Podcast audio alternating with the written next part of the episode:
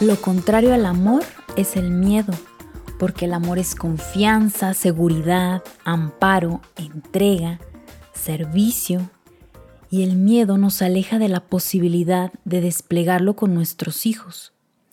Sigamos analizando los temores en la paternidad. Temor por la seguridad de nuestros hijos. La mayoría de los papás somos cuidadosos y nos preocupamos por nuestros hijos, sobre todo con tantas noticias alarmantes que circulan en los medios.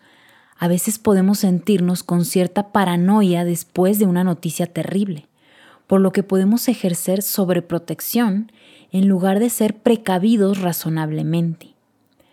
El tipo de control al que me refiero es en donde le damos pocas oportunidades a nuestros hijos para que tomen decisiones sobre lo que hacen, bajo el pretexto de protegerlos, a ellos o para proteger las cosas, provocando que se quebrante la confianza del niño en sí mismo y sus relaciones con otros. Temor al retraso. La idea de que cuanto más pronto mejor puede provenir de un temor al retraso. Queremos que deje pronto el pañal, que ya caminen en vez de gatear, que hablen, que escriban y lean tenemos una compulsión a comparar, lo cual refleja el temor, fomentado por nuestra sociedad ávida de competencias, de que los hijos de los demás lleven la delantera a los nuestros. Los papás que nos comportamos como si la niñez fuera una carrera, terminamos sometiendo a nuestros hijos a una diversidad de presiones improductivas e incomprensión. Los niños alcanzarán cada etapa del desarrollo a su ritmo, no irán a la secundaria gateando con pañal. Muchas veces usamos la frase, ya eres niño grande, cuando queremos forzarlos a que coman con cubiertos, por ejemplo, o para ya no cargarlos más porque ya tienen cuatro años y no debería, entre comillas, estar en brazos. Es importante mirar sus necesidades reales y dejarlos progresar a su propio ritmo. Temor a la permisividad. No es la permisividad lo que causa los problemas más graves, sino el temor a la permisividad. Creemos que esta es la culpable y creemos que lo único que podemos hacer para eliminarla es ejercer una fuerte autoridad paterna, ser estrictos, imponer reglas y hacerlas cumplir con rigor, o aplicar castigos físicos y exigir obediencia. Tenemos miedo a que se malcríen por tratarlos con afecto. Para poder entender estos temores es importante estar en constante cuestionamiento de nuestros actos. Lo que acabo de hacer a mi hijo tiene que ver con mis necesidades, mis temores y mi propia historia, o es en su genuino beneficio.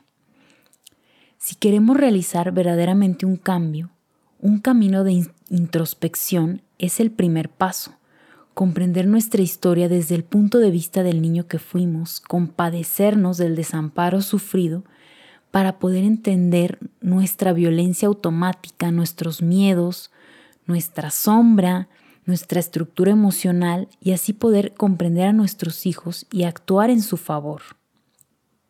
En el siguiente episodio hablaré de este camino. El altruismo es procurar el bien de las personas de forma desinteresada, hacer más por las necesidades del prójimo que por las propias. La maternidad y paternidad son las funciones altruistas por definición. Todo es a favor del niño. En una relación saludable, los padres ofrecemos al niño todo a cambio de nada, que es el amor incondicional.